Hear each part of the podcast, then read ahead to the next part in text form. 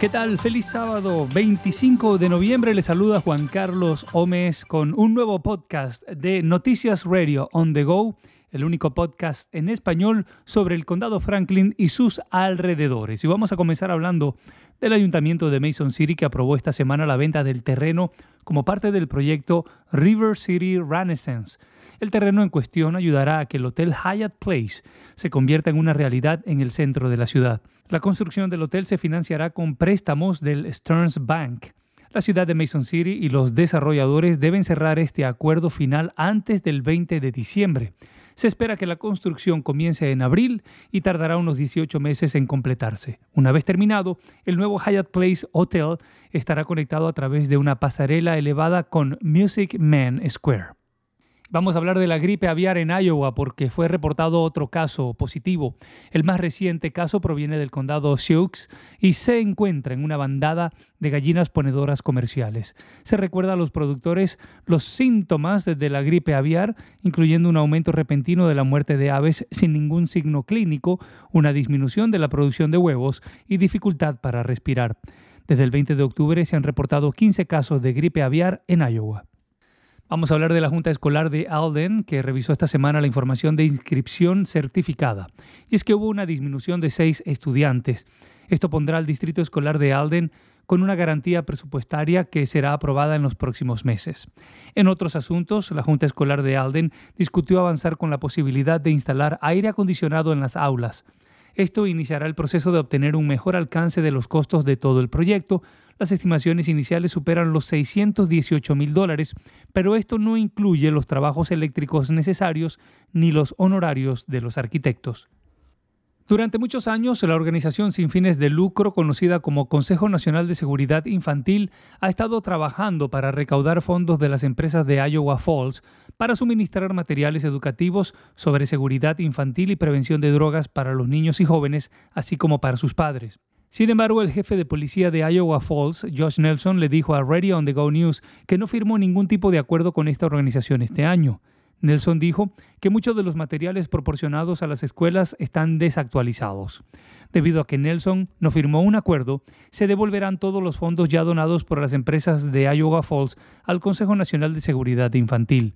Nelson añadió que en años anteriores las empresas locales habían donado más de 4 mil dólares a la vez.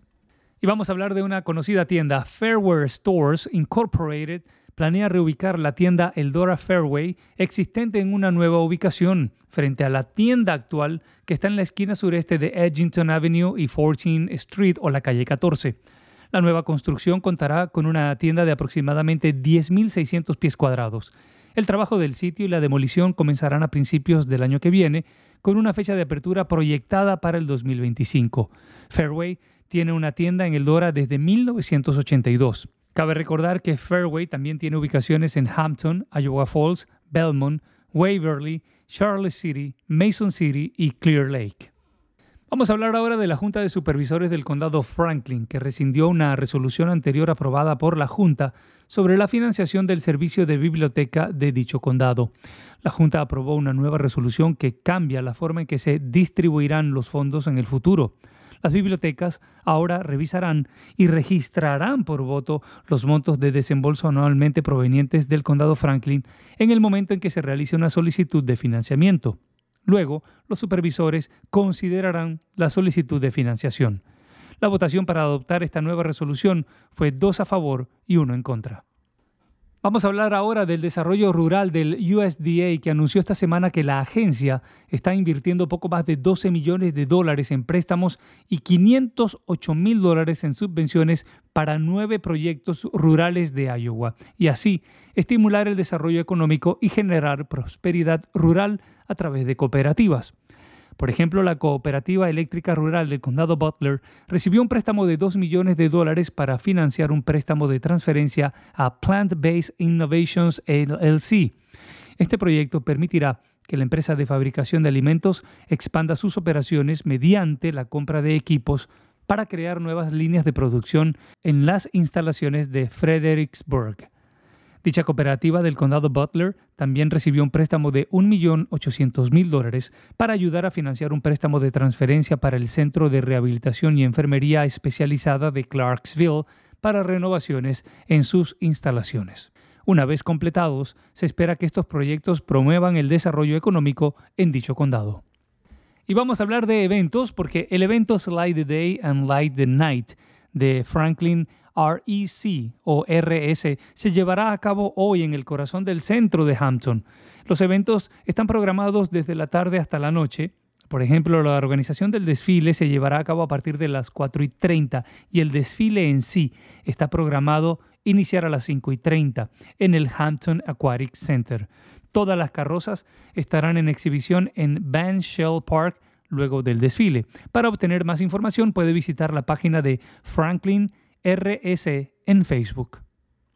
Y atención porque la temporada de caza más popular de Iowa o las temporadas de caza más populares de Iowa comienzan el próximo fin de semana cuando más de 100.000 cazadores vestidos de naranja brillante caminarán y se ubicarán en los bosques de Iowa con la esperanza de cazar un ciervo.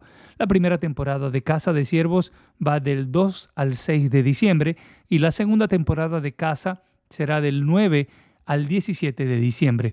Los funcionarios del Departamento de Recursos Naturales de Iowa dicen que la población de ciervos se mantiene estable o aumenta ligeramente en gran parte del estado. El año pasado, por ejemplo, los cazadores informaron haber cazado 109.600 ciervos. En lo que va de 2003 se han cazado más de 25.000 ciervos. Vamos ahora al plano nacional porque el ex policía Derek Chauvin, condenado por la muerte de George Floyd en Minneapolis, fue apuñalado en una prisión federal de Arizona. Chauvin se encuentra en situación estable, el ex policía está actualmente cumpliendo simultáneamente una condena de 22 años y medio de prisión por asesinato en segundo y tercer grado y otra más de 20 años por violar los derechos civiles federales de George Floyd cuando oprimió con su rodilla el cuello del ciudadano afroamericano durante más de nueve minutos, provocándole la muerte. Vamos ahora a un tema de salud porque la Administración de Medicamentos y Alimentos informó de más casos de niños que aparentemente se enfermaron por las bolsas de puré de manzana retiradas recientemente del mercado debido a una peligrosa contaminación con plomo. La agencia recibió 52 informes de niveles elevados de plomo entre niños que supuestamente consumieron los productos, lo que representa un aumento de los 34 casos reportados la semana pasada. Los informes abarcan 22 estados e involucran a niños de entre 1 y 4 años. Las bolsas se comercializaron para padres y niños bajo tres marcas, puré de manzana y canela Guanabana y bolsas de puré de manzana con canela Schnucks y Waze. Fueron vendidos por cadenas de supermercados nacionales, incluida Dollar Tree, y minoristas en línea como Amazon. Y antes de ir con los deportes, queremos contarles que Noticias Radio On The Go es traído a ustedes por On The Go Media, que está ahora mismo contratando ejecutivos de cuentas. Construya su futuro con On The Go Media en Hampton. Contacte al gerente general Sean Dietz al 641-456-5656. Dueños y administradores de empresas pueden enviar un correo electrónico a radioonthego.com para conocer los nuevos servicios de publicidad de On The Go Digital Marketing. Combine el poder de la radio con la publicidad digital para ayudar a construir el futuro de su pequeña empresa. On the Go Media, construyendo el futuro para individuos y empresas en el centro norte de Iowa.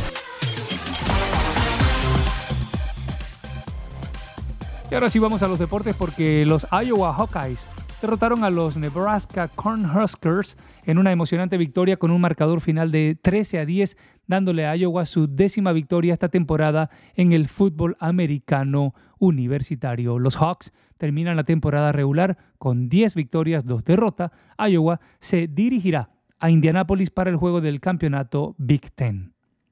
Vamos ahora a hablar de baloncesto porque Nate Hayes anotó 15 puntos, llevando a Northern Iowa a superar a Stanford 73 a 51 en el último día de Battle for Atlantis el viernes por la noche. Jacob Hudson anotó 12 puntos y Titan Anderson anotó 10 con 8 rebotes para los Panthers. El siguiente paso para Northern Iowa es un partido en casa contra Belmont el miércoles. Stanford recibe a San Diego el 3 de diciembre. Y la NBA anunció que investiga una acusación según la cual Josh Giddy, base del Thunder de Oklahoma City, sostuvo una relación inapropiada con una menor de edad. En una publicación borrada posteriormente, un usuario anónimo de una red social dijo que una chica que aparecía en videos y fotografías con Giddy era una estudiante que comenzaba la secundaria en el momento en que salió con el deportista. La cuenta en la red social fue desactivada después.